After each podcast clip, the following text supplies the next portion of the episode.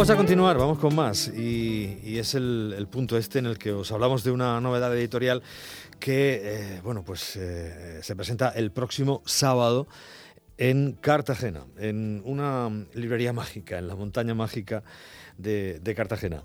Y es eh, la última novela que ya ve su tercera edición del escritor y cineasta David Trueba.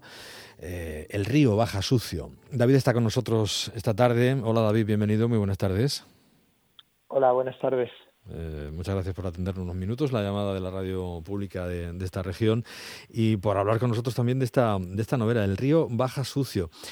Eh, vamos a empezar hablando de etiquetas, si te parece, ¿no? Porque eh, cuando se habla de literatura juvenil, a, mí me chirría un poco, igual que cuando se habla de literatura femenina, eh, porque no, se habla de, por ejemplo, al menos no, se etiqueta tanto, no se habla tanto de cine juvenil, ¿no? Aunque lo pueda haber o alguien pueda verlo así. en la literatura es demasiado habitual, a mi juicio. Yo creo que hay buenas y malas novelas, simplemente. Mm, yo no sé tú cómo, cómo lo ves, después de una larga trayectoria ya con cinco novelas previas y demás, ahora decir, es que has hecho una novela mm, para jóvenes. Sí, es difícil porque eh, al final también las etiquetas o estas, como dices tú, distinciones, pues son accesorias, porque la mayoría de las veces lo que depende es de, de la edad mental del lector, ¿no? Es decir, hay gente que, o hay novelas que han pasado a la historia siendo novelas juveniles y que las sigues leyendo toda la vida, hay otras que se quedan a lo mejor en ese territorio y la verdad que el que peor eh, puede definirlo es el que lo hace. En mi caso, lo que quería con el río Baja Sucio también era salir, bajarme un poco de la de la exigencia siempre que tiene el presentar una nueva novela en el sentido de que generas unas expectativas, tienes que hacer como unos esfuerzos casi para para hacerte ver y existir y en cambio en el territorio este de la novela juvenil pues es como más cómodo en el sentido de que hacer la novela que quieres, nadie está esperándola, no tiene los cuchillos largos ni la expectativa de los lectores y sin embargo también puedes aprovechar para llegar a un público que, a mí me interesa mucho porque creo que es el momento en el que uno se hace lector y que por lo que me cuentan está muy amenazado ¿no? por otras, otros tipos de placeres, entretenimientos y distracciones ¿no? y por lo tanto incidir sobre ese lector no me parece una limitación, sino más bien un, reto. Llegar a ese, a ese sector del, del, público, y además algo que has dicho, es un trampantojo de libertad, ¿no? Decir, voy a hacer, una, voy a hacer literatura juvenil, y parece que puedes hacer lo que te dé la gana. Exactamente, sí, sí, es un poco, es un poco eso, porque además si algo tiene o algo caracteriza al joven es que nadie sabe muy bien en qué está pensando y qué pasa por dentro de, de sus intereses y de su cabeza. Entonces también cuando diriges un libro a él, en el fondo es como si estás tirando una pelota al cielo y no sabes quién la va a recoger cuando caiga. Eh, yo no, no, voy a negar que quizá tuve también cierta prevención con, con aquello de, la literatura para jóvenes, literatura juvenil, una vez que uno deja de ser joven, ¿no? Claro, cuando es joven es una maravilla, pero después dice, bueno, no sé yo si emplear X horas de mi vida o X días de, mi vida en leer un, texto eh, para jóvenes, aquello como que fuese algo, algo menor. Y, y, siempre cito un, ejemplo, a mí al menos me lo pareció así, me encontré con una novela que se llamaba Cielo Abajo, de Fernando Marías, y cuando la, la terminé, eso era una novela juvenil, y cuando la terminé dije, bueno, pues si las novelas juveniles son como esta, voy a empezar a leer literatura juvenil y así lo hago habitualmente encontrándome con auténticas joyas. Y, es el caso de, este, el, río Baja Sucio, que es una historia de iniciación o una historia de, amistad, eh, eh, de, abrirse ¿no? a, la, época, a la edad adulta, cuando uno es, es joven o adolescente, eh, y que apuestas un poco por, por por el humor, por, por eh, el entretenimiento, pero hay un puñetazo en la boca del estómago en esta, en esta novela también. Creo que debe ser un poco así. Es, es, es, la, es el nacimiento de la edad adulta de cualquier manera. Tiene que ser así, ¿no? Pues si no, si no parece que no has, no has dado el paso. Sí, un poco. A ver, siempre es distinto en cada persona, pero la frontera esa entre la juventud y la vida adulta casi siempre suele ser una revelación. En muchas ocasiones con un cierto dolor o con un cierto padecimiento en el sentido de que te asomas a, un mundo con el que no contabas, con el que las respuestas ya no son tan claras como el que te han ido dando los adultos ¿no? durante este tiempo. Tú preguntabas y ellos pues te iban calmando y diciendo esto es así, esto funciona así. y de pronto un día te das cuenta de la complejidad de las cosas y de la dificultad que hay para para poder eh, como responder a todo, para poder encontrar la solución a todo, empiezas a descubrir que hay muchas cosas que son como cabos sueltos que nunca nadie va a poder amarrar, ¿no? Y, y en ese sentido yo creo que ese paso de, edad para todos nosotros es, es fundamental porque nos deja una huella y es un poco una forja de, nuestra personalidad para siempre. Es una forja de la personalidad, eso está ahí. Eh, y, también de alguna manera hay textos que, que forjan o que te, te, marcan de alguna forma a determinadas edades. Yo no sé si el, el, autor de, de, una novela que también se dirige a ese sector de, de, los lectores es consciente de ello o pone un poquito de,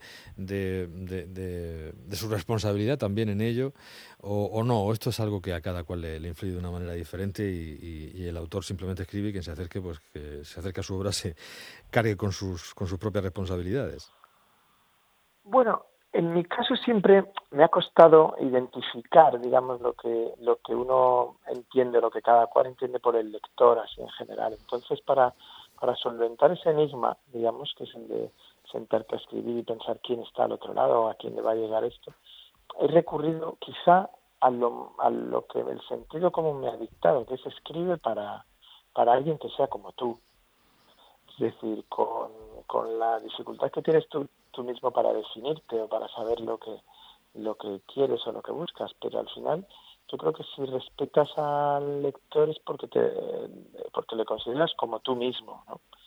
ni por encima ni por debajo, o sea, es decir, al mismo nivel. Entonces, le hablas como te gustaría que te hablaran a ti, cuentas las cosas como tú crees que se deben contar y ahí sí, obviamente, tienes que esperar eh, lo, lo que no conoces, es quien hay al otro lado, pero no me parece mala mala guía, ¿no? La de pensar que al otro lado hay gente como tú, que es distinta porque tiene otros elementos sociales, culturales, eh, vive en otra época, pero en el fondo tiene que leerlo, digamos, como, como tú has leído, como tú leíste en tu tiempo, como tú lees incluso lo mismo que tú vas escribiendo, avanzando y diciendo esto funciona, esto no, esto requiere más trabajo, esto no queda claro. Al final, ¿en qué otro lector vas a confiar, no? Más que, más que en ti. Claro.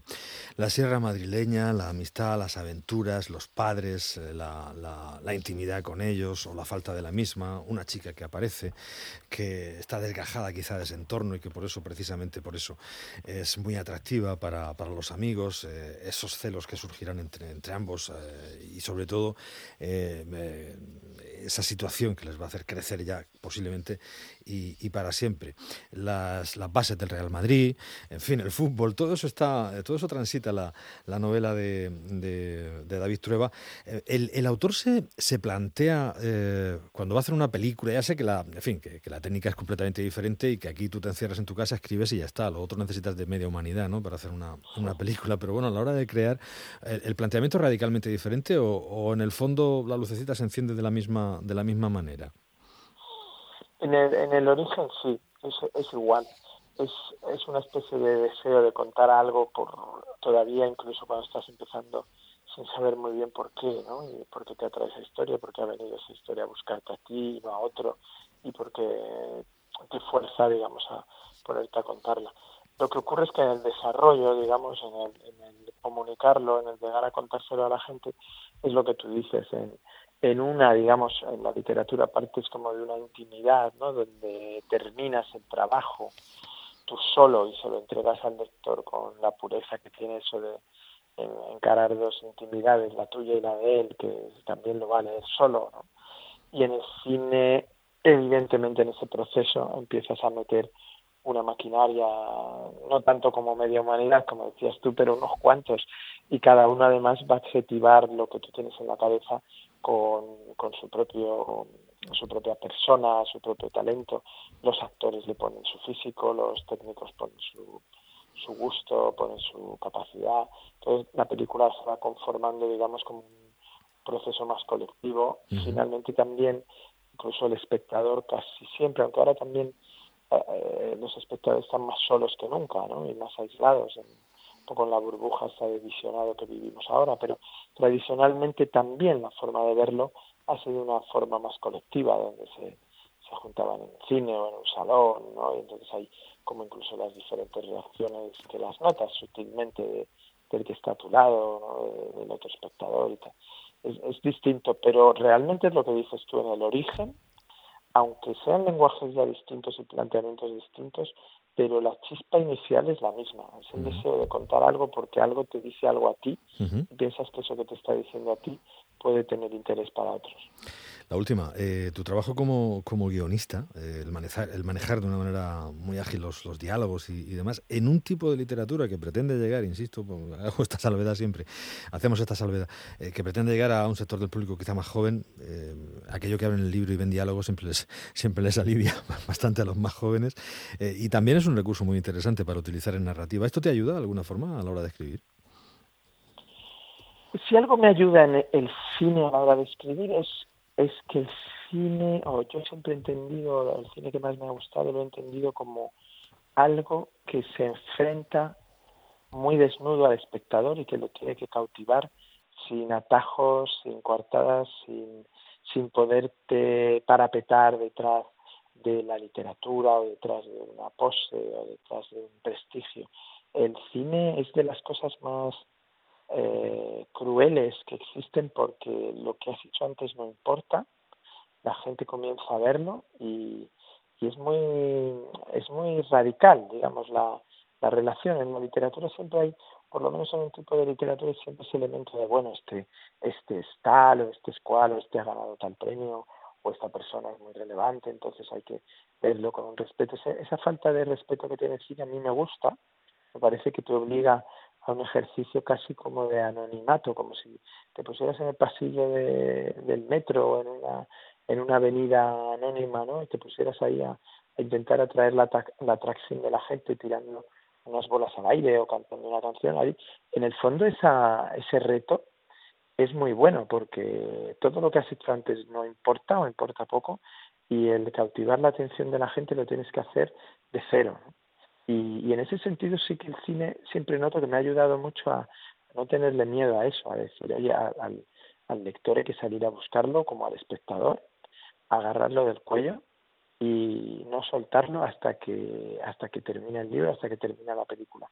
Cuentes lo que cuentes, tengas los elementos que tengas, los medios que tengas. Al final el prohibido aburrir, ¿no? Es, es siempre ha sido para mí el mandamiento principal, el conseguir seducir ¿no? a, quien tienes durante un tiempo eh, diciéndote, oye, a ver qué me estás contando.